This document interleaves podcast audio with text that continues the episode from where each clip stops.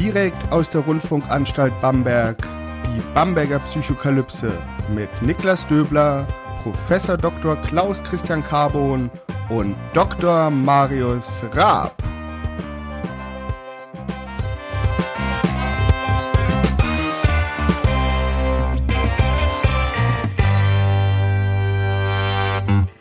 Herzlich willkommen hier zu einer weiteren Folge der Bamberger Psychokalypse. Mein Name ist Niklas Döbler. Ich bin Psychologe und wissenschaftlicher Mitarbeiter am Lehrstuhl für allgemeine Psychologie und Methodenlehre der Otto Friedrich Universität Bamberg. Durchatmen. Und wie immer mache ich diesen Podcast nicht alleine, sondern mit meinen beiden genialen Kollegen Professor Dr. Klaus Christian Carbon und Dr. Marius Rapp. Hallo. Servus, hallo. Hallo. Nachdem wir uns letzte Woche mit ASMR beschäftigt haben, also einem auditiven Genießen von bestimmten Reizen, machen wir jetzt einen wilden Sprint durch alle Sinnesmodalitäten und kommen beim Sehen zum Stopp. Heute sprechen wir darüber, was ja, was wir genießen anzugucken, was schön ist anzugucken. Wir haben dazu schon mal ähm, einige Folgen produziert. Das ist unser allererstes Kapitel, aber das ist natürlich ein riesiges Thema und Klaus und Marius sind da auch ähm, ja, Experten drin. Deshalb kann man da sicherlich, könnte man sogar eine eigene Podcast-Reihe wahrscheinlich nur darüber ähm, produzieren. Wir versuchen es trotzdem heute in eine Stunde ungefähr zu pressen. Und ich fange direkt mal mit einer Einstiegsfrage an. Klaus und Marius, was guckt ihr euch gerne an? Und ähm, der ZDF-Fernsehgarten zählt nicht. Und beziehungsweise wenn, dann müsst ihr das sehr gut begründen. Also der ZDF-Fernsehgarten, den würde ich wahrscheinlich ähm, schon auch reinnehmen. Ich kenne ihn nicht wirklich gut, aber ähm, wahrscheinlich ist er ganz lustig irgendwie. Also, ähm, aber wegen Schönheit würde ich ihn wahrscheinlich nicht anschauen, aber wahrscheinlich mit dem Marius zusammen würde ich mich sehr, sehr amüsieren. Da, da bin ich mir sehr, sehr sicher. Und das würde mir ja auch wiederum Freude machen und Freude haben wir gerne. Also Genau, aber jetzt äh, gekonnt ausgewichen, ähm, wie bei der Bundespressekonferenz. Was ich aber meine ist, was erzeugt bei euch ein ja, mm, auf Englisch Aesthetic Pleasure der visuellen Sinnesmodalität beim Angucken. Ich hätte was. Soll ich mal anfangen? Ja, klar, gern. Hoch aufgelöste Nachtaufnahmen von Großstädten in Blau, Violett und Rottönen. Du bist auch ganz schön, ganz schön speziell, ne? Also ja, mit dem Alter wird man ein bisschen spezieller, aber das ist mhm. das, was mir im Moment gefällt, ja. Ja. Warum? Der weiß nicht. Ich schaue es halt gerne an und wenn ich das anschaue, fühlt sich das gut an. Ich habe das jetzt noch nicht hinterfragt. Aber es hat sicher einerseits ähm, assoziative Faktoren, aber wahrscheinlich auch einfach die Farben oder dieses Flair, was dieses Bild vermittelt, aber natürlich auch so ein bisschen Fernweh, was da mitkommt. Gerade jetzt, wenn man seit einem Jahr zu Hause sitzt, ne, träumt man vielleicht ein bisschen mhm. davon, wie es wäre, jetzt in irgendeiner großen Stadt zu sein. Also ganz viele Sachen, die da zusammenkommen. Also ich hätte eine, eine sehr ähnliche Antwort gegeben, aber inhaltlich völlig anders. Aber letztendlich strukturell vollkommen gleich. Also, ähm, und im Prinzip würde ich gar nicht was Spezielles sagen können. Was das können, können, ähm, äh, kann, kann ein Kunstwerk sein, es kann aber auch eine, ein kleines Kätzchen sein, es kann äh, tatsächlich eine Landschaft sein. Ähm, und zum Schluss kommen ganz viele Sachen zusammen, die ich jetzt teile mit dem Marius, nämlich wo man sagt, beispielsweise assoziative Faktoren, äh, dass es mich irgendwie beglückt, dass es mich an etwas erinnert oder dass es vielleicht sogar mir Lust macht ähm, auf etwas, wo ich ähm, jetzt lange nicht hin konnte, was ist ich, vielleicht sowas wie eine amerikanische Landschaft oder was ist ich, äh, eine, eine, ähm, vielleicht ein, ein, ein Tempel aus einer fernen Welt, ähm, des, das ich gerne mal wieder besuchen würde oder überhaupt mal besuchen würde und ähm, wo es einfach sowas wie Fernweh gibt. Ähm, so ein Empfinden, dass das mich sehr glücklich machen würde, wenn ich da wäre. Das heißt, es ist bei Weitem nicht so, dass man sich einfach das anschaut und es ist an sich schön, sondern es ist tatsächlich die Vorstellung, dass man da wäre, auch sehr, sehr schön. Und deswegen, es kann auch eine reine Referenzierung sein. Das ist bei mir auch ganz oft so und das wird ja wahrscheinlich auch jeder so unterstreichen. Und ich bin eben einer von denjenigen Forschern, der auch ganz klar sagt, es geht eigentlich nicht ums Objekt, was schön ist, sondern es geht eigentlich, das ist zutiefst jetzt eigentlich bestätigt durch zwei Personen wenigstens schon mal, dass es tatsächlich ein psychologisches äh, ein psychologischer Effekt ist. Das heißt, das Objekt ist nichts, aber das, auch das Subjekt ist nicht äh, wesentlich, sondern es ist eben die Interaktion. Also es ist offensichtlich das, was wir mit dem Objekt machen als Mensch. Und ähm, das wird meines Erachtens meist falsch verstanden und dann geht es eben viel zu sehr in der Analyse des Objekts. Ist das Objekt rund oder hat es äh, bestimmte Ecken und Kanten und so weiter? Das mag uns schon dazu eher ähm, auffordern, etwas vielleicht angenehmer zu finden. Das, das mag sein. Also wenn es irgendwie rundlicher ist, dann ist es vielleicht ähm, schöner anzulangen und ähm, so wird es oft beschrieben und es, es tut uns nicht weh. Aber warum sollte nicht ein unglaublich eckiger Gegenstand, ja, also zum Beispiel, ich gebe jetzt einfach mal ein Beispiel. Wen beglückt es nicht, wer einigermaßen tierlieb ist und, und naturlieb, einen Igel mal wieder zu sehen und vielleicht auch übrigens zusätzlich auch noch anzulangen. Auch wenn es stachelt, wehtut und vielleicht man danach potenziell Flöhe hat. Aber es ist eines der schönsten Momente, ein kleines Igelkind vor sich zu haben und es einfach zu, äh, zu beobachten in seinem Habitat. Aber der Igel ist ja rund.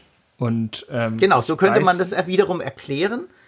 Genau. Beziehungsweise, ja. ich weiß nicht, ich weiß, dass es in irgendeinem Paper war, wo du auf jeden Fall mitgeschrieben hast, ähm, dass, es, dass ich das gelesen habe, dass es ja auch oft darauf ankommt, um den Kontrast zwischen Material und mhm. Form. Ja. Wie man es zum Beispiel wunderbar ähm, bei diesem Corbusier-Sessel sieht, der aus Beton gefertigt ist, oder ja auch vielleicht kann man sagen, dass der, dass der Brutalismus als Architekturrichtung in diese Kerbe reinschlägt.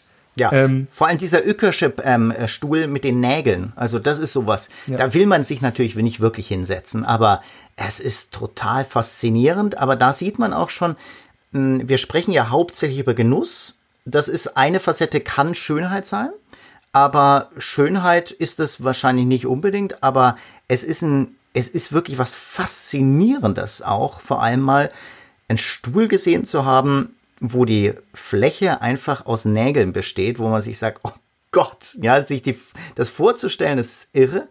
Aber das in einem Museumskontext ist äh, wahnsinnig erfrischend mal, sich einfach mal Gedanken zu machen, was da eigentlich los wäre. Also auch so eine, so eine Vorstellung einfach so zu entwickeln, ist, ist spannend und, und sowas macht Spaß und ähm, zum Schluss fasziniert es. Und das ist auch oftmals ästhetischer Genuss, aber nicht für alle damit ist ja aber was ganz Wichtiges angesprochen, nämlich, dass wir ja anscheinend die Fähigkeit haben, fast alles schön zu finden. Und jetzt kann man natürlich ähm, ein bisschen weiter denken und sagen, okay, gut, ist es jetzt wirklich, wie Klaus sagt, ähm, dass es unsere Beziehung zu dem Objekt oder auch zu dem Subjekt ist, ähm, wenn wir einen anderen Menschen schön finden, ähm, was dieses Gefühl heraufbeschwört? Oder gibt es vielleicht eine inhärente Essenz, die Dinge schön macht, die allerdings nicht so selten ist, wie wir vielleicht glauben, sondern in ganz vielen Dingen zu finden ist? Klingt beides sehr ähnlich, ist aber doch recht unterschiedlich, würde ich behaupten. Und wenn ich dich jetzt richtig verstanden habe, Klaus, würdest du sagen, es ist eher das Erste und es gibt diese Essenz nicht. Also ähm, kommt eben immer darauf an, ob du psychologisch argumentierst oder ähm, ob du, und das ist eben eher typischerweise dieses ähm, Aesthetics from below, also oder im, im Deutschen eben ähm, Ästhetik von unten, wie Fechner es beschreibt, ähm, vor über 100, ja, vor 160 Jahren. Ähm, oder ob du eben eher so einen philosophischen Ansatz, einen geisteswissenschaftlichen Ansatz fährst, dass du einfach sagst, es gibt bestimmte Normen, die eben Schönheit sind. Und das ist völlig okay, das zu sagen. Ähm, beispielsweise, wenn du mit einem Archäologen sprichst oder zum Beispiel ähm, eine Person, die sich mit griechischer Kunst oder römischer Kunst ähm, äh, der republikanischen Zeit auseinandersetzt, dann wird die Person dir ganz genau erklären können, was Schönheit ist, weil das eben einen Kanon gibt der Schönheit und es ist völlig in Ordnung, das so zu machen. Das ist eine andere Wissenschaftstradition. Wir definieren es eben vom Individuum her ähm, in der in der Interaktion und das ist eigentlich die genuin psychologische Herangehensweise, äh, eben nicht von oben, sondern von unten, also als datengetriebene Idee. Und diese datengetriebene Idee kommt eben einfach zum Schluss, dass es schon durchaus sowas gibt wie Cluster, wo Menschen vieler Kulturen oder innerhalb einer Kultur tatsächlich äh, übereinstimmende Ideen haben, was schön ist. Aber auch das kann man ja relativ gut erklären ähm, weil wir eben innerhalb einer Kultur, eines Clusters, äh, zum Beispiel auch mittlerweile einer Weltkultur, eben bestimmte Dinge immer wieder gesehen haben, also sowas wie Vertrautheit, dass wir ähm, Sachen tatsächlich auch als hohe Kultur erlebt haben oder als etwas, was zu genießen ist, das was Wichtiges ist, was vielleicht auch überall rar ist. Das sind auch so Faktoren, die dazu beitragen können oder die eben bestimmte Assoziationen auslösen. Also, und wenn es eben solche Assoziationen sind, die Marius auch eingangs eingangs äh, genannt hat, äh, die einen vielleicht schwelgen lassen, die einen etwa an etwas Schönes erinnern, dann ist es eben etwas, was wir trotzdem dann teilen via Kultur. Also weil wir eben auch kulturelle und soziale, vor allem soziale Wesen sind, machen wir das dann. Und dann sieht das so aus im Nachhinein, wenn du das ähm, naiv analysierst, dass es dann doch irgendwie das Objekt an sich ist aber es ist eigentlich eher ein korrelativer Zusammenhang mit bestimmten Erlebnissen oder mit bestimmten Assoziationen, mit bestimmten kulturellen ähm, Gepflogenheiten, dass wir das eben tatsächlich so Das Paradoxe ist ja auch, ähm, zum Beispiel jetzt bei meinen Großstadtbildern, aber auch ähm, beim Grand Canyon wird es ja immer beschrieben, dass das Bild ja oft als schöner wahrgenommen wird als die tatsächliche Erfahrung. Also wenn ich jetzt dann wirklich zum Beispiel, ich habe jetzt gerade als Bildschirmhintergrund so ein Bild von ähm, Venedig am Canal Grande, so schön in Violett und Rot getaucht. Wenn ich dort jetzt stehen würde, würde mich das vielleicht gar nicht so überwältigen wie dieses Bild, weil das ist einfach perfekt. Das ist von der Ausleuchtung super, von Detailgrad, es strahlt so ein bisschen Würde aus, auch ein bisschen eine gewisse Kühle. Wenn ich dort jetzt stehen würde, würde, na, was weiß ich, ne, würde es mich wahrscheinlich gar nicht so sehr packen.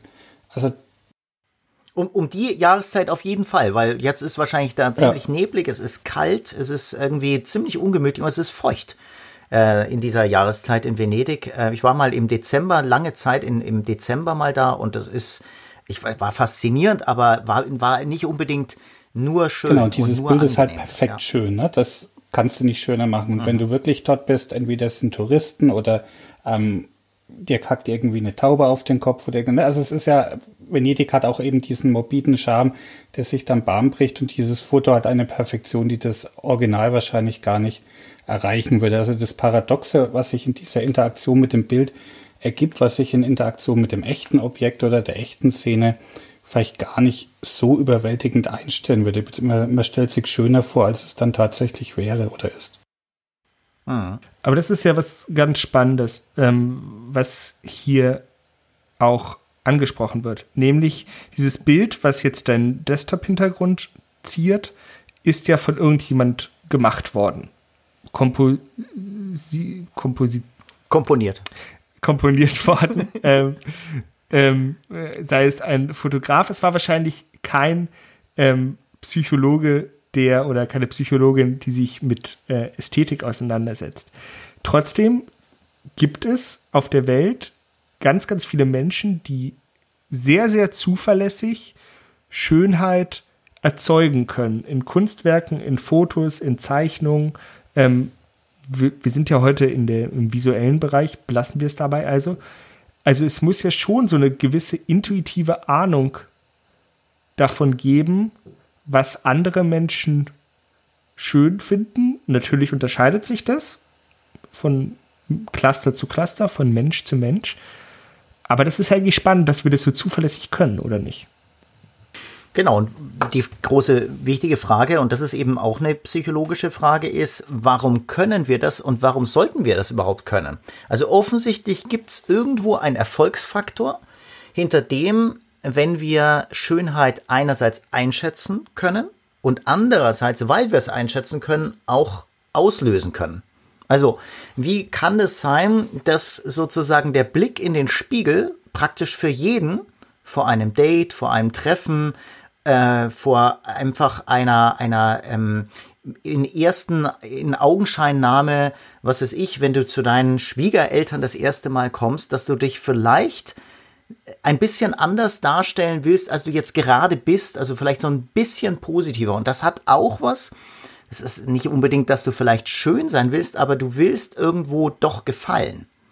Und das ist ja auch eng damit verbunden. Ja, also, und du versuchst es zu optimieren und das versuchen die meisten Menschen zu optimieren. Und natürlich werden die meisten jetzt sagen, naja, also ich bin da aber nicht so eitel, ähm, aber so ein bisschen in den Spiegel schauen tut man trotzdem. Ja, dass man sich vielleicht doch noch ein bisschen äh, gerade die Haare wegzupft oder dass man sich gerade noch die Haare zurecht ähm, schiebt oder sowas, das ist schon etwas, oder wenigstens die Brille wenn ich dich gerade sehe, Niklas, also dass man einfach, was die, die Brille einfach nicht äh, krumm schief äh, steht. Und das hat auch was mit Attraktivität zu tun und auch was mit Schönheit, ähm, weil man will irgendwie meist, außer du bist äh, vielleicht ähm, einfach ganz bewusst gegen Schönheit ähm, äh, tatsächlich äh, gekämmt und, und du sagst einfach, das ist mir wichtig, dass ich das nicht auslösen will dann ist es aber auch wiederum etwas, was mit Schönheit zu tun hat, weil es ist dann ein Gegenprogramm. Zumal es trotz vieler Überschneidungen ja immer Menschen gibt, die in ja, Phänomenen ähm, Schönheit erkennen, wo andere Menschen das nicht finden oder sehen. Also richtig. Und, und da wird Schönheit natürlich erst so richtig spannend für mich, muss ich sagen, als Forscher. Ähm, weil wenn Schönheit jetzt doch was relativ Oberflächliches wäre, was wir einfach ziemlich gut teilen und was jetzt relativ unspektakulär wäre, weil es doch äh, eine, eine relativ einfach zu erklärende Interaktion zwischen Objekt und äh, einem selbst wäre, dann wäre es relativ schnell erforscht, meines Erachtens. Aber die dieses, was man manchmal bezeichnet als innere Schönheit, als tiefere Schönheit, als echte Schönheit, als natürliche Schönheit. Das sind dann Sachen, die sind wesentlich äh, schwieriger zu erklären, wenn man also tatsächlich so ein bisschen hinter die Fassade blickt.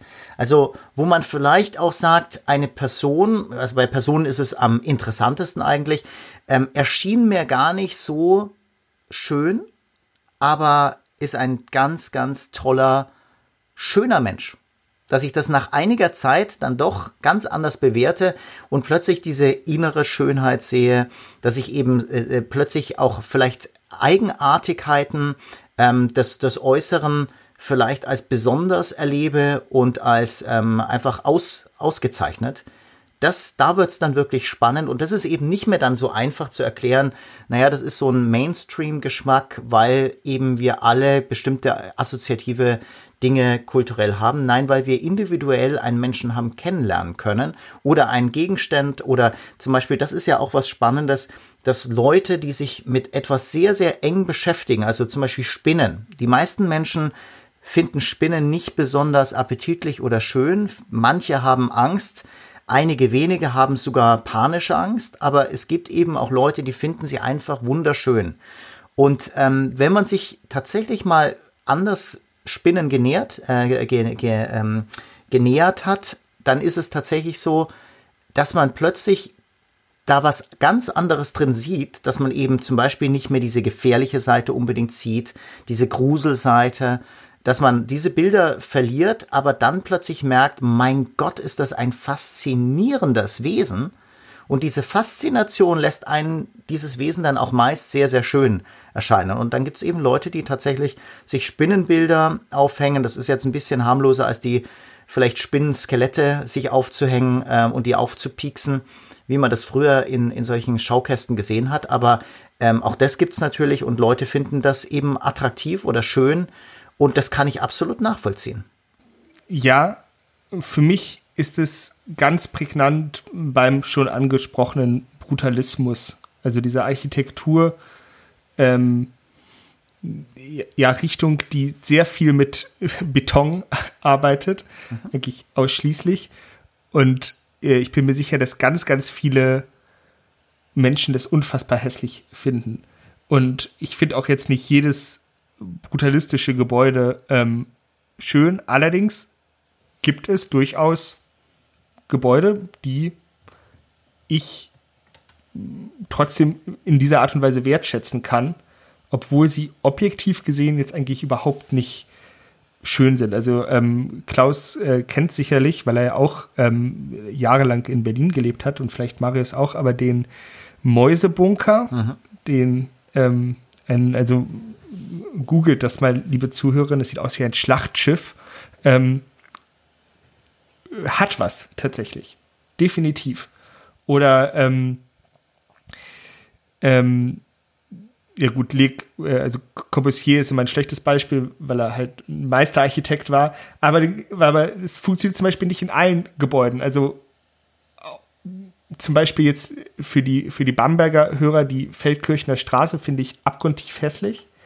Oder auch zum Beispiel die Universität Regensburg ist eines der schlimmsten Gebäude, was ich je äh, sehen, gesehen habe. Also irgendwie. Vor allem, wenn du Wahnsinn. in die Tiefgarage einfährst ja. und dann nur mit Tauben was zu tun hast. Weißt du das noch, Marius, dieser, dieser Horror mit diesen vielen Tauben im, in, diesem, in dieser Tiefgarage? Das erinnere ich noch sehr stark. Ich habe mich gefühlt wie in einem First-Person-Shooter, als ich das erste Mal in diese Tiefgarage eingefahren bin. Du hast gedacht, irgendwo kommen jetzt Dämonen ja. ums Eck und du musst deine Pumpgun ziehen. Es war das ist, das ist schon, schon heftig gewesen, als ich das jetzt erstmal. Nein, aber du hast natürlich äh, vollkommen recht. Diese, diese auch äh, wirklich brutalen Gebäude. Also der Brutalismus äh, kommt ja tatsächlich davon, dass es sehr, sehr brutal wirkt. Aber ähm, jeder, der sozialistische Gebäude kennt, äh, beispielsweise haben ähm, äh, was weiß ich, in, ähm, in, in Georgien gibt's äh, fantastische Gebäude ähm, oder in, in äh, Rumänien auch ähm, fantastische Gebäude, die, die wirklich sehr, sehr brutal sind. Manche davon sind sehr, sehr übel trotzdem. Also der, der Palast zum Beispiel, dieser große Palast, das ist so das größte Gebäude in Europa, wird es auf jeden Fall genannt. Ähm, es hält, den, hält einen Weltrekord im, ich glaube, Volumen ähm, aber nicht in der Fläche. Es ist ein gigantisches Gebäude. Ich habe mal die Chance gehabt, da tatsächlich ähm, einige, bestimmt vielleicht 100 Räume äh, tatsächlich äh, zu erleben.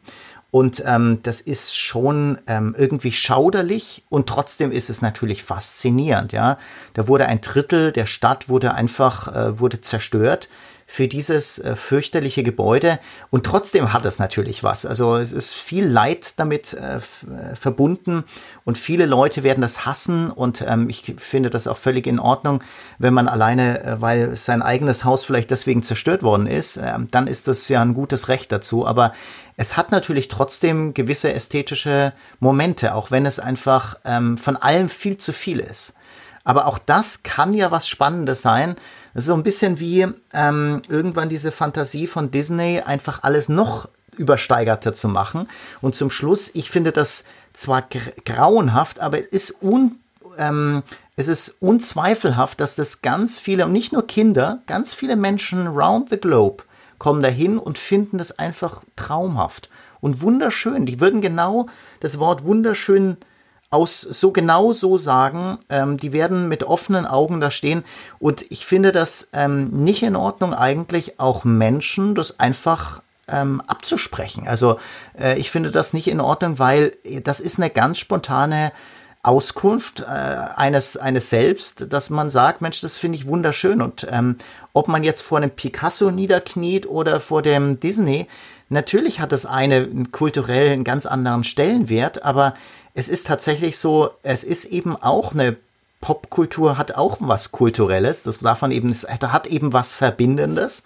Und ähm, ich finde es grässlich, aber ich äh, würde es niemandem absprechen, das einfach erstmal wunderschön zu finden und würde trotzdem jemanden gerne immer auch in andere kulturelle Bereiche mal führen wollen, um zu zeigen, es gibt da noch spannendere Sachen und die Originale, die dahinter stehen, sind manchmal deswegen viel spannender, weil sie originärer sind und weil sie eben nicht so aufgeladen sind und belastet sind mit so vielen Assoziationen. Aber trotzdem, es ist, äh, es ist unzweifelhaft so gestaltet, dass es sehr viele Leute lieben und zwar wegen ihrer Schönheit. Aber anscheinend gibt es ja dann eben doch irgendwelche Merkmale, ob sie jetzt bestimmbar sind oder nicht, sei dahingestellt, die eben determinieren, ob wir dieses Objekt, was ja zu einer größeren Klasse an Objekten gehört, schön finden. Also vielleicht kann man jetzt kann man beim Brutalismus bleiben, aber ich meine, es gibt ja auch zum Beispiel keine Ahnung Schlösser, ganz ganz viele Schlösser. Und manche finden wir schön und manche finden wir nicht schön. Und alles sind aber gleiche Schlösser. Und vielleicht sind sogar alle aus der gleichen Zeit, vielleicht sind sie sogar alle vom gleichen Architekten. Oder vielleicht kennt man das ja sogar, dass man sagt, ja ja, mit dem Maler kann ich überhaupt nichts anfangen, aber das eine Bild, das mag ich besonders. Also es scheint ja diese intuitiven Merkmale zu geben. Und natürlich können jetzt wir als Psychologinnen ähm, daran gehen und das sezieren und auch sicherlich ähm, dem, dem Ganzen auf den Grund gehen, was jetzt diese Merkmale sind, aber intuitiv hat ja jeder Mensch diesen Sinn dafür. Auch wenn er ihn nicht direkt artikulieren kann. Vielleicht auch, weil dieses Gefühl der Schönheit oder des visuellen Genießens gar nicht so einfach in Worte zu fassen ist. Also, wenn ich euch jetzt frage, wie fühlt sich denn visuelles Genießen an?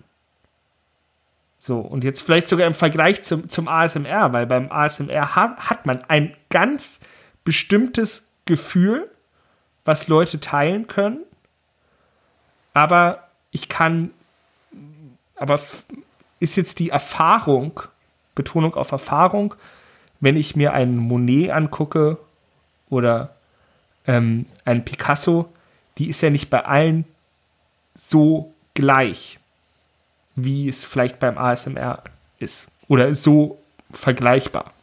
Also, dass Menschen das auf jeden Fall unbedingt teilen wollen, merkt man daran, dass Menschen Fotos machen und die Fotos machen sie ganz oft für andere Menschen auch wenn sie es dann gar nicht zeigen oder gar nicht die Möglichkeit haben, es zu zeigen, weil es sehr, sehr viele Menschen sehr ermüdet, viele Bilder anzuschauen. Aber es ist tatsächlich viel, viel spannender, von der Erfahrung selber zu sprechen.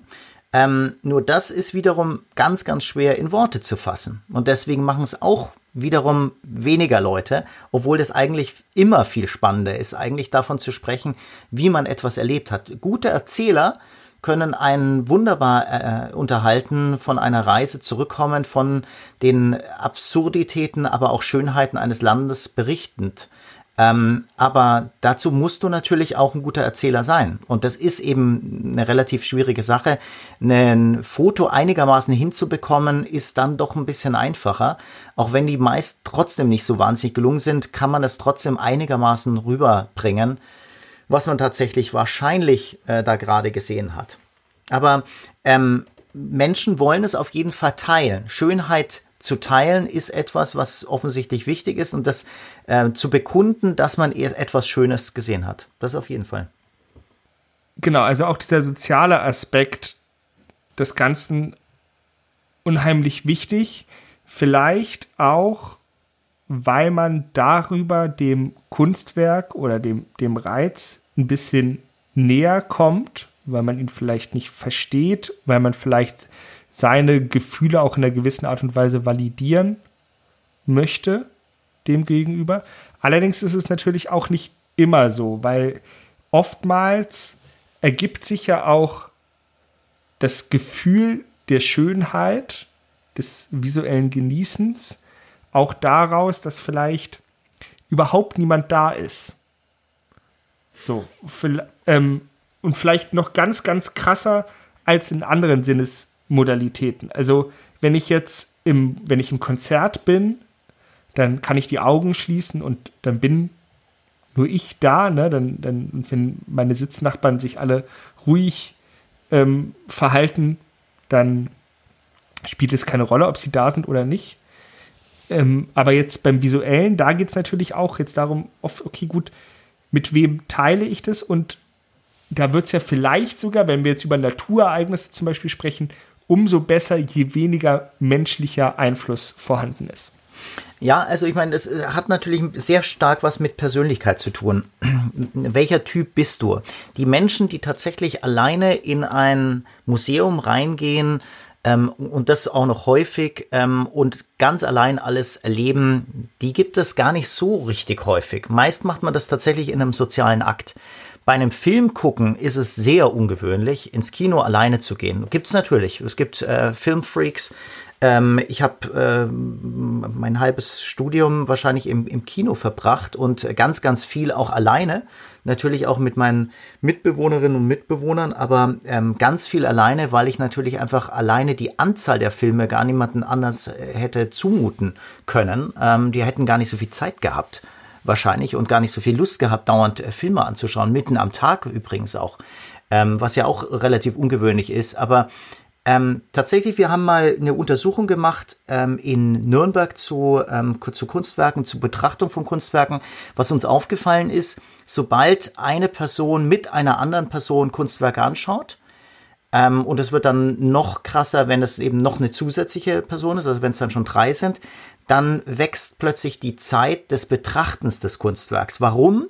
Weil die Leute sich plötzlich austauschen, weil die Leute tatsächlich ähm, unterschiedliche Perspektiven einnehmen, ähm, darüber diskutieren, was sie gerade sehen, warum der andere das andere nicht sieht, weil der eine den anderen überzeugen will und so weiter. Die einzige Ausnahme ist, sobald ein Kind dabei ist, ähm, bricht die Zeit massiv ein. Also dann ist es viel weniger als ein, ein Single, der das sich anschaut, aber das hat natürlich andere Gründe. Ähm, und wenn man das genauer beobachtet, liegt es eben daran, dass das Kind irgendwann anfängt zu sagen, ich will jetzt nicht mehr, ich will jetzt raus oder was soll das? Müsste man jetzt ähm, mal in der Pepper das heißt, Woods oder am Fellfreunde Paw Patrol Ausstellung mal schauen, ob es da nicht genau umgekehrt ist. Ganz genau.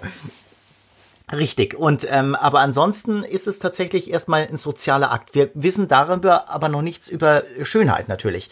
Und du hast schon recht. Es gibt dieses still, stille äh, Bewundern, ähm, diese Schönheit einfach mal ähm, tatsächlich ähm, selbst zu genießen. Aber äh, was wir auch festgestellt haben, gerade in unseren Naturschönheitsexperimenten, wo es eben darum geht, zum Beispiel mal einen Berg anzuschauen oder mal die Sonne anzuschauen, am Abend natürlich nur, wenn sie gerade untergeht. Ansonsten sollte man sich die niemals anschauen außer man hat eine sehr, sehr starke Sonnenbrille, also niemals in das Sonnenlicht schauen. Selbst am Abend ist das extrem gefährlich, aber man kann zum Beispiel die Landschaft dann einfach genießen in der Nähe der Sonne mit diesen, diesen irren Farben, die dann aufkommen und natürlich den Mond. Dazu haben wir ja auch einiges gemacht und wir haben natürlich zu Sonnenfinsternis und Mondfinsternis, das dann wiederum harmloser ist, wenn man eben auch da wiederum natürlich aufpasst auf seine Augen wenn die Sonne wiederkommt bei der Sonnenfinsternis und wenn sie eben gerade gegangen ist. Das ist da noch gefährlich. Aber ansonsten, ähm, was sich da eben zeigt, ist, die Leute machen das eben nicht alleine. Die kommen zu diesen Happenings, die kommen zu diesen Locations. Ähm, meist, also jetzt bei, bei Sonnenuntergang ist es tatsächlich so, dass sehr oft auch Alkohol im Spiel ist. Ähm, die kommen zusammen und wollen gemeinsam etwas erleben.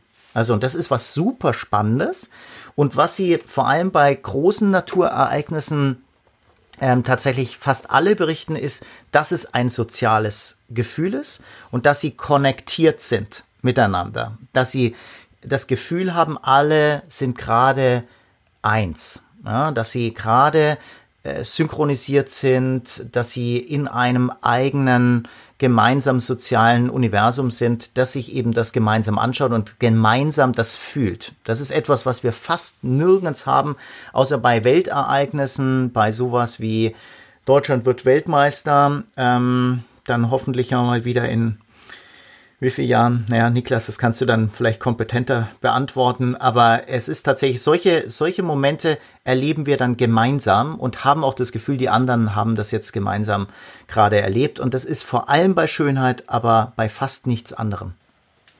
Weil ja auch der Informationskanal geteilt werden kann. Also hören und sehen kann ja einfacher zum Beispiel geteilt werden als Tasten. So, oder auch ähm, Körperempfindungen, also fühlen geht auch, aber fühlen, naja, da muss halt das Material an jeder Stelle gleich sein, weil zwei Menschen können nicht an der gleichen Stelle anfassen. Riechen, ähm, riechen geht allerdings riechen, auch, ja. Ja. Riechen geht auch, allerdings würde man sagen, okay, selbst ja, schon riechen geht auch, aber schmecken ist dann schon wieder auch wieder was anderes. Ja. Ne? Aber ähm, weil eben diese Sinnesmodalitäten auch die, die Möglichkeit haben, das Genießen zu teilen. So, und natürlich schmecken ist auch universeller. Ähm, deshalb würde ich jetzt mal auch sagen, ist zum Beispiel das gemeinsame Essen auch so ein großer Aspekt, weil es eben darum geht, Genuss zu teilen. Und beim ASMR haben wir ja auch schon rausgearbeitet, dass ja diese Verbundenheitskomponente eine ganz, ganz wichtige Rolle mhm. Spielt, einfach. Also anscheinend ist der Genuss nicht ähm, individuell, sondern findet immer in irgendeinem sozialen Kontext statt. Selbst wenn man irgendwie alleine reingeht, wenn man dann eventuell auch einfach Menschen davon erzählt. So, ich meine, es gibt ja solche, solche. Es gibt die Leute, die dir ganz, ganz viel darüber erzählen, was sie jetzt Tolles alleine gemacht haben und wie großartig das war, dass sie das alleine gemacht haben. Und ähm, da gibt es natürlich auch die Leute, die sagen, okay, ich möchte das wirklich privat für mich äh, behalten und in meinem Herzen bewegen. Ähm, aber ich denke so, der, der, die Mehrheit ist wirklich, findet in diesem sozialen Kontext statt, dass eben darüber gesprochen wird, mhm. dass sich ausgetauscht wird ähm, und dass darüber bericht, das, berichtet wird. Das ist vollkommen richtig. Und selbst übrigens beim Essen, wir wollen heute ja bewusst nicht über Gustatorik sprechen und auch nicht über Olfaktorik, aber das Spannende ist, was du ja teilst, ist was Visuelles. Das erste, was Leute mittlerweile machen, wenn du sie am Nachbartisch siehst, ist, dass sie tatsächlich das erstmal aufnehmen, fotografieren und in ein soziales Netzwerk posten. Ja, da ist das Essen dann schon langsam kalt, ähm, außer du bist sehr, sehr fit. Ähm, aber wichtig ist, dass du es erstmal teilst. Und dann steht er auch noch nicht, weil sie es noch gar nicht gegessen haben. Äh, weil es wäre absurd, das erstmal zu essen und dann aufzunehmen, weil dann wäre auch mal ein spannendes Projekt einfach die leeren Teller äh, zu zeigen. Aber das ist tatsächlich wahrscheinlich noch relativ selten gemacht worden. Aber äh, dann wird normalerweise, was wird da geteilt? Nicht irgendwie ähm, ein, ein äh, superber Abgang des so und so Geschmacks und ähm, das Erbsenbett war vorzüglich al dente oder irgend sowas, sondern da steht dann einfach ähm, das Bild und dann yummy oder sowas, ja, oder lecker, ähm, irre, oder? Ähm, also aber es geht vor allem eigentlich um eine visuelle Sache, also dass es lecker aussieht, dass es großzügig aussieht, dass es, dass es ähm, toll arrangiert ausschaut. Es geht ganz, ganz viel ums Visuelle und ich will das unbedingt teilen. Ganz, ganz wichtig. Das hatten wir jetzt schon öfters, wenn wir in einer der bekannteren Bamberger Schankwirtschaften zum Mittagessen mal waren dass Touristen das eben sehr oft tun und die sind einfach auch geplättet von der Größe der Portionen, die da kommen, auch von der, ja. für die ist es ja, ich meine, für uns ist ein Schäuferle normal, für die ist das hoch exotisch. Also auch einfach der Wunsch der Welt zu zeigen, was hier so gegessen wird, so halb bewundernd, halb ohnmächtig vor dieser schieren Menge an Fleisch. Also so ein Exotikfaktor, der damit reinspielt wahrscheinlich. Mhm. Ja, unbedingt auch. Weil, ja. weil du ja vielleicht einfach Geschmack ja noch schlechter beschreiben kannst. Noch viel schlechter, ganz genau. Als zu sehen. So, du kannst nicht, du kannst, also wie schmeckt, wie erklärt man, wie ein Schäuferler schmeckt für jemanden, der noch nie Schäuferler gegessen hat? Der wahrscheinlich noch nicht mal, der vielleicht sogar noch nie Schwein gegessen hat. Es ist eigentlich ein Ding der Unmöglichkeit. Aber über Gustatorik ähm, werden wir noch in einem, äh, einem anderen Vers sprechen. Worauf ich noch gerne ähm, eingehen würde, ist der spannende Aspekt, dass ja Natur an sich ja durchaus als schön gesehen wird. Wenn man jetzt allerdings mal da ein bisschen länger drüber nachdenkt, ähm, kommt man zum Schluss, okay, nicht alles, was die Natur fabriziert, ist schön. Ähm, ganz und gar nicht. Es gibt natürlich ähm, beeindruckende Gegenbeispiele, aber ich weiß jetzt nicht, ob ähm, ein Eisbär, der eine Robbe reißt und die Gedärme auf dem Eis verteilt, jetzt genauso entspannt ist, wie äh, sich ein Bild vom Grand Canyon anzugucken. Aber gleichzeitig gibt es ja auch den Kontrast zwischen hier passiert etwas Menschengemachtes und im Hintergrund oder im Vordergrund ist etwas Natürliches. Also zum Beispiel, wenn man sagt, okay, ähm, ich fotografiere den Mond sehr hochauflösend und ich schaffe es irgendwie zum Beispiel die internationale Raumstation noch vor der Mondscheibe zu fotografieren. Oder ich mache ein Foto der Kreidefelsen auf Rügen und davor ist ein einsames Segelboot mit einem ein, mit einer einsamen Seglerin, die den Naturgewalten trotzt. Also das geht ja alles und gleich und das das wird auch als schön empfunden und das spielt eben auf einen anderen Aspekt der visuellen Schönheit an, nämlich den der Gestalt. Also es kommt auf die Gesamtkomposition an und einzelne Elemente in der Gestalt ähm, können für sich genommen nicht schön sein oder vielleicht sehr, sehr schön, aber wenn sie in dieses emergente Prinzip, also Emergenz heißt, das Ganze ist mehr als die Summe seiner Teile, eingefügt wird, dann kriegen sie plötzlich eine vollkommen neue Qualität.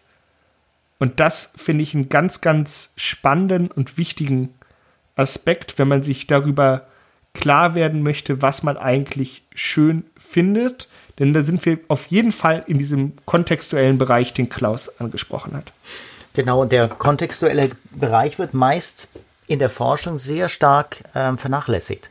Es werden also Teilaspekte rausgenommen, es wird nicht die Gestalt ähm, tatsächlich untersucht und es wird eben äh, sowas wie kontextuelle Faktoren werden nicht berücksichtigt. Und das ist übrigens auch etwas, was nicht nur in der Grundlagenwissenschaft äh, oftmals schändlich mit Füßen getreten wird, also einfach ignoriert wird, weil es zu komplex ist, sondern dann auch in den Industrien, in den kreativen Industrien, die beispielsweise Produkte herstellen, die ähm, ästhetisch sein sollen, schön sein sollen, ähm, Inneneinrichtungen beispielsweise, Inneneinrichtungen von Autos, Inneneinrichtungen von Häusern, Außenfassaden, wo man sieht, Teile davon sind überlegt und da wird Wert drauf gelegt ähm, auf ein bestimmtes Detail, aber es ist überhaupt nicht stimmig eingepasst. Also die Harmonie stimmt nicht. Und ähm, da werden falsche Materialien zusammengebracht, da werden nicht authentische Materialien zusammengeworfen. Ähm, und zum Schluss, wenn du es dir mal im Großen und Ganzen anschaut, ist es einfach ein grässliches Zeug. Das findest du haufenweise. Ähm, also diese Brüche, die aber nicht interessante Brüche im Ästhetischen sind, sondern einfach ähm, schlampige ähm, und, und undurchdachte äh, Brüche, die darauf zurückzuführen sind, dass sie einfach nicht nachgedacht haben. An der Stelle muss ich mit einer Anekdote reingrätschen, von der ihr wahrscheinlich äh, ob eures Alters äh, nicht so viel versteht. Es tut mir leid. Aber ähm, vielleicht unsere Zuhörerin. Und zwar ähm, äh, habe ich auf Instagram, ähm, das ist eine App für euer Smartphone, ähm, ein, ein Foto einer Influencerin gesehen, die ein, ähm, ein Bild ihrer Inneneinrichtung hochgeladen hat. Und ähm, in dieser Inneneinrichtung, es ist die typische Influencer-Inneneinrichtung. Das bedeutet, es wird sehr, sehr viel mit Cremefarben Aha. gearbeitet und Pampasgras ist ganz präsent. Es ist, die sind diese hohen Grasstängel, die so, die so aussehen wie großes Schilf im Grunde genommen. So, und ähm, das war ihre Inneneinrichtung und gut, Creme ist jetzt nicht ähm, der Farbton, wie ich meine Wohnung einrichten würde. Auf jeden Fall hatte sie in diesem, auf diesem Bild einen wunderschönen Vassili-Sessel von ähm, Marcel Breuer, Bauhaus, ähm, 20er Jahre, unbezahlbar, wenn man, wenn man sich das Ding im Original kauft. Und dieser Sessel ist dermaßen untergegangen in der ähm, in dieser Gesamtkomposition, dass es ihn vollkommen entwertet hat.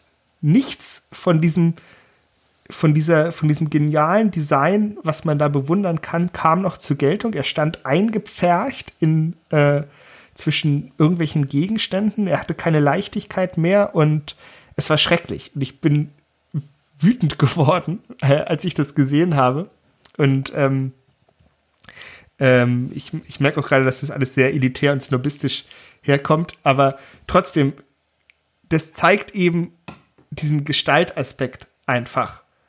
dass es eben nicht nur aus, nicht ausreicht, irgendwelche Dinge zusammenzuwerfen, von denen man glaubt, dass sie schön sind oder von denen man jemand gesagt hat, hier, das schaue ich mir gerne an, das ist schön, sondern dass man das ganz bewusst zusammenstellen muss alles. Aber genau so wird das äh, tatsächlich ja immer gemacht. Also wie du das jetzt erzählst, nicht nur bei Influencern, sondern tatsächlich auch ähm, sehr, sehr schön ähm, kann man eigentlich Studien machen, wenn man einfach mal Airbnb-Angebote anschaut. Und dann nimmt man sich einfach mal 100 von der ganzen Welt raus. Und da wirst du genau diese Elemente, die du gerade beschrieben hast, immer wieder in unterschiedlichen Randomisierungen tatsächlich vorfinden. Da sind so ein paar Items drin, die eben ganz wichtig sind. Da ist dann noch so ein, so ein Schild im, im Hintergrund. Da steht irgendwie Welcome Home, oder Home, da steht dann New York sowas. City. Home was, Sweet was Home. Ja, Home, die. Home Sweet Home, genau. Und ähm, das ist natürlich besonders klug, weil man sich ja auch daheim fühlen soll. Ja, ähm, und dann ist aber irgendwie noch sowas ähm, ähm, ganz kosmopolitanisches, in Anführungszeichen natürlich nur äh, die Skyline von New York. Die ist dann auch noch mal, wo irgendwie ein, ein Pärchen davor sitzt, auch da wieder Assoziationen anregen. Mensch, da könnte mir eigentlich auch sein, selbst wenn ich eigentlich jetzt für Rio de Janeiro oder für Castro Brauxel mein Airbnb gebucht habe, aber irgendwie könnten wir beiden das doch eigentlich sein. Und ähm, das wird so vollkommen ausdefiniert, aber eben vollkommen wahllos zusammengemixt. Und zum Schluss gibt es eben keinen stimmigen Stil. Es ist irgendwie, aber trotzdem, auch da muss man einfach sagen, das würde nicht so gemacht werden, wenn es den meisten Leuten nicht gefallen würde. Das ist ja ein riesiges Erfolgskonzept. Und auch diese Influencer sind eben Leute, die influenzen eben teilweise Millionen von Menschen. Ähm, und das, das muss man eben auch erstmal einfach zur Kenntnis nehmen und psychologisch sollte man es auf jeden Fall versuchen zu verstehen. Ich glaube, wir verstehen vieles davon, ähm, nur ähm, für bestimmte Personen ist es eben nicht mehr schön. Aber wie schon gesagt, ich habe das am Anfang gesagt, also Schönheit jemandem absprechen zu wollen, also ich meine jetzt Schönheit konstatieren zu können oder einfach selber einzuschätzen, was man selber als schön empfindet, ist, ähm, ist völlig inakzeptabel. Also das äh, es ist tatsächlich das Einzige, was man wahrscheinlich einem Menschen überhaupt niemals relativieren kann. Das ist nämlich einfach die Wahrnehmung. Wenn man selber das so wahrnimmt und Schönheit ist ein Teil der Wahrnehmung, dann ist es so. Und man sollte vielleicht auch für alternative Formen werben, aber ganz bestimmt nicht jemanden überreden, dass es. Ich glaube, diese cremefarbenen Inneneinrichtungen sind jetzt nicht, weil die vielen Leuten gefallen, sondern weil sie praktisch niemanden total abstoßen. Die sind halt so der kleinste gemeinsame hm. Nenner. Ja. Und sie lenken natürlich nicht Richtig. ab von der Person, die da im Vordergrund ist. Also das ist halb Pragmatik und halb, wir wollen niemanden verprellen mit Absolut. so, ähm, also damit kannst du eigentlich nichts falsch machen. Also ich würde es mir auch nicht in die Wohnung hängen, aber ich finde es jetzt auch nicht so scheußlich, dass ich das Video deswegen ähm, abschalten würde. Und das ist wahrscheinlich hier der eigentliche Hintergrund, dieser kleinste gemeinsame Nenner des Hintergrundes für, wenn es eigentlich um die Person geht, die im Vordergrund ist. Das, das teile ich vollständig. Das ist auch das, was ich bei diesen Analysen zu Autofarben äh, rausgefunden habe. Also warum sind die heute alle keine richtigen Farben mehr, sondern einfach ähm, nicht chromatische hm. Farben? Also ähm, Silber, Grau, Schwarz oder Weiß. Warum sind das die häufigsten Farben heutzutage? Einfach deswegen, weil sie sich am einfachsten weiterverkaufen lassen, weil das eckt relativ wenig an. Das ist so, da ist für jeden was drin, damit kann man sich äh, zurechtfinden. Und weil man heute eben Autos kauft, weil man an den Verkauf denkt und nicht mehr wie früher, weil man eine Freude hat, ein Auto zu kaufen, ähm, macht es eben totalen Sinn, auch wenn es eine, eine bittere Erkenntnis ist, muss ich sagen. Aber bezüglich dessen, was wir am Anfang ähm, gesagt haben, also ob es jetzt diese inhärente Schönheit gibt oder ob das jetzt einfach nur ähm, ja, sozial kontextuell konstituiert wird. Wenn man das jetzt auf das Influencer-Beispiel anwendet, kriegt man ja eigentlich einen relativ tröstenden, ähm, also auf der einen Seite tröstenden, auf der anderen Seite aber auch ein bisschen bitteren ähm, Geschmack oder äh, Resultat raus. Denn wenn man jetzt sagt, okay, es gibt nicht diese inhärente Schönheit von Dingen, diese metaphysische Essenz, die von besonders talentierten, begabten, auserwählten Individuen unserer Spezies entdeckt wird. Also es gibt jetzt niemanden, der, der vor dem, vor dem Marmorblock steht und ähm, weiß, dass da jetzt der David rauskommt, dass der David in diesem Marmorblock drin steckt, sondern er behaut den Marmorblock und am Ende kommt der David raus und das wird dann schön gefunden. Das heißt ja eigentlich, dass, ich nehme jetzt mal die Influencer stellvertretend, man kann das aber auch sicherlich auf jede andere oder auf andere Künstler ähm, anwenden, dass die einfach nur sehr gut wissen, wie man eben dieses, diese Schönheit produzieren kann. Betonung wirklich auf produzieren, so, vielleicht sogar auf Massenproduktion. Ähm, und dass es hier jetzt nicht darum geht, dass diese Menschen besonders ein besonderes Auge für diese Hidden Beauty hätten, obwohl, na, das ist vielleicht auch falsch gesagt, aber ich sag mal, sie haben keine übernatürlichen Fähigkeiten, die wir Otto Normalbürger eben nicht haben, sondern sie stellen sich in einer gewissen Art und Weise einfach sehr klug an, das, was in allen von uns vorhanden ist, eben auch zu produzieren und auch zu reproduzieren. Also das wage ich doch ein bisschen zu äh, bezweifeln. Also ich, ich, will zwei Sachen dazu sagen. Der eine Punkt ist tatsächlich, Influencer sind nicht umso äh, ähm, nicht ohne ähm, äh, tatsächlich ein gewisses Recht auch so erfolgreich, weil die haben offensichtlich einen besonders guten Sinn dafür, was ankommt. Ja, also ähm, auf manchen Schwachsinn würde man wirklich nicht kommen. Ähm, kann man jetzt mal ganz hart sagen. Aber jetzt auch mal positiv gesprochen könnte man auch sagen, sie fühlen sich sehr, sehr gut ein in diese typischen User, ja, die sie anschauen, äh, vergöttern und so weiter. Die verstehen schon, wie das funktioniert. Aber jetzt muss man trotzdem, wenn du jetzt den David ansprichst oder eben ganz große, ikonische ähm, Kunstwerke wie Venus von Milo oder ähm, äh, die Mona Lisa oder ein, ein Vermeer ähm, Ansicht von Delft oder sowas. Ähm, wenn du solche Dinge anschaust, dann muss man ja schon einfach jetzt mal konstatieren, die sind seit ein paar hundert Jahren auf dem Markt, die haben Generationen tatsächlich geformt und die haben enormen Impact gehabt auf unsere Kulturgeschichte und auf unsere Gesellschaft. Die haben bis heute Re ähm, Reproduktionen nicht nur ihrer selbst produziert, sondern Reaktionen, ähm, Gegenreaktionen und gegen Kunstrichtungen teilweise sogar provoziert.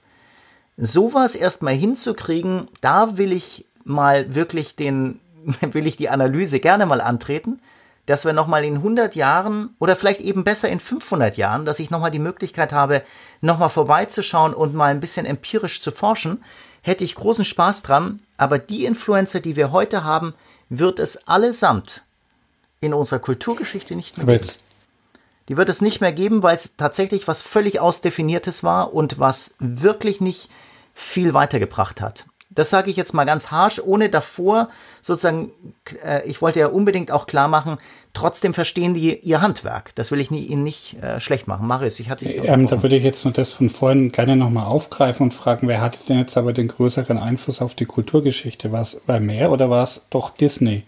Also wenn ich mir unsere Kultur anschaue, musste ich nicht lange überlegen. Also wer hat wirklich mehr Menschen irgendwie berührt, unsere Kultur tiefgreifend verändert, unsere Sinn für Ästhetik vielleicht auch geprägt, dann war das wahrscheinlich doch eher Disney. Dis Disney nehme ich auch raus. Disney nehme ich ehrlich gesagt raus. Ähm, den darf man gar nicht ähm, raus, äh, also den darf man gar nicht sozusagen reinnehmen in diese, diese äh, äh, Geschichte wie die Influencer. Weißt du? Das äh, war vielleicht jetzt missverständlich. Also Disney ist tatsächlich, obwohl es wirklich ein ziemlich furchtbarer, auch ausdefinierte Sache ist, aber es ist ja so eine derart konsistente und doch reichhaltige Art und Weise damit umzugehen, was er da gemacht hat, dass ich sagen würde, natürlich, der hat ganze Generationen geprägt und er hat wahrscheinlich auch die ähm, gesamten, das ist nicht nur den Trickfilm, sondern auch die Machart von Filmen, Storylines und so weiter, sowas von maßgeblich gemacht und er hat die Filmgeschichte ja jetzt schon maßgeblich beeinflusst. Und und natürlich aber irre innovative Geschichten äh, natürlich eingebracht, äh, Filmtechniken eingebracht, die ja wirklich hochkomplex sind und die ja nicht einfach nur so ein das ist ja nicht einfach nur so ein, so ein Phänomen. Also vollkommen richtig, aber den hatte ich jetzt auch gerade nicht ähm, im Kopf. Bei Influencern, aber wer weiß, vielleicht gibt es in 20 Jahren auch Leute, wo wir zurückblicken und sagen, das waren die Influencer, die die Zeit geprägt haben vor, was weiß ich, vor der zweiten großen Pandemie oder so. Also mal gucken. Ja, unwahrscheinlich. Ähm, das siehst du an den diesen TV-Stars, die tatsächlich mal eine unglaubliche Bedeutung hatten. Noch vor einigen äh, Dekaden, also was ist ich, erste Staffel Big Brother beispielsweise, ja. Ähm, die Leute kennt kein Mensch mehr. Ja, also da heißt es dann manchmal, der war dort, aber man weiß gar nicht mehr, was genau das war. Ähm, man kennt die überhaupt nicht mehr. Die haben tatsächlich keinen Impact äh, gehabt. Ähm, und ich wage das wirklich ähm, zu bezweifeln, dass die eine, eine wirkliche Bedeutung haben. Aber klar, das ist eine empirische Frage. Deswegen habe ich auch gesagt, in 500 Jahren kommen wir noch mal her und untersuchen das, weil ähm, letztendlich ist es auch nur eine Hypothese. Aber ähm, und man darf auch nicht vergessen, dass die großen Leistungsträger der der der Vergangenheit und Trägerinnen, ähm, dass die eben oftmals am Anfang noch extrem verkannt war. Das kann auch hier der Fall sein, dass manche eben erst verkannt worden sind und wo sich dann das erst raus äh, ergibt, ähm, dass sie eben eine große Bedeutung hatten. Aber dieses einfach, was ich eben vor allem sagen wollte, ist, dass auf ganz einfache ähm, reaktive Weise etwas auszusenden, wo man merkt, oh, das läuft jetzt ganz gut das ist so wie bei Politikern, die eben etwas auslösen, weil sie merken, da, da schwingt gerade was mit und dann mache ich das, werden bestimmt im Schnitt wesentlich unbedeutender sein, wenn auch vielleicht in der Zeit sehr erfolgreich, als diejenigen, die eben programmatisch etwas gemacht haben. Und programmatisch sind eben die großen, die Michelangelos und die Leonardos und die Dürers. Ähm, und die meisten von den Influencern, den Videokünstlern ähm, äh, auf YouTube und so weiter, sind es eben nicht. Das heißt aber nicht, dass man es ihnen auch im Einzelfall natürlich zusprechen kann, weil es gibt natürlich programmatische Künstler und, und Leute, die eben tatsächlich visuelles schaffen, das wahrscheinlich auch Bestand hat. Naja, wahrscheinlich ist es auch deshalb, weil wir ja, wenn wir jetzt uns die Kunst der Renaissance oder ähm, der Antike und da jede Kunst angucken, dann haben wir ja da auch einen Survivorship Bias. Also wir bekommen nur die Kunstwerke mit, die halt so schon damals eventuell so hoch geschätzt wurden. Nicht alle, Klaus wiegt ab, ähm, es gibt natürlich auch Ausnahmen, aber die eben ähm, deshalb auch überlebt sind. Also auf, auf gut Deutsch ist, es gab auch in der Renaissance sehr viel Mist wahrscheinlich, was einfach produziert wurde, was dann einfach irgendwie auf dem Müll gelandet ist, weil es einfach schlecht war. Und das heißt, wir haben immer ein großes Hintergrundrauschen.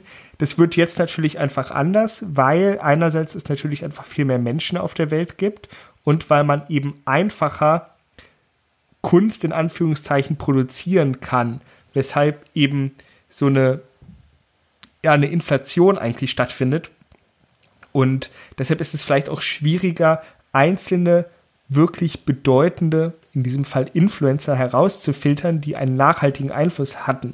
Vielleicht wird es dann eher durch so dieses Kollektive geprägt, anstatt durch einzelne Persönlichkeiten. Also das nur als Gedanken. Aber vielleicht kann man jetzt zum Abschluss ähm, dieses ganze Schönheitsdilemma ähm, und auch das, was ich jetzt äh, angestoßen habe mit dem, mit dieser, mit dieser Essenz finden, unter dem Aspekt des Eutyphrons-Dilemma, des Eutyphron-Dilemmas ähm, zusammenfassen. Das ist eine alte antike Fragestellung, in der es um Moral geht.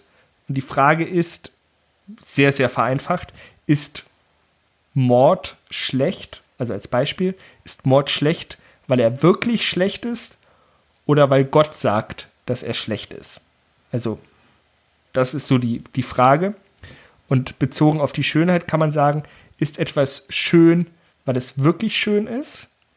Oder ist es schön, weil gesagt wird, dass es schön ist?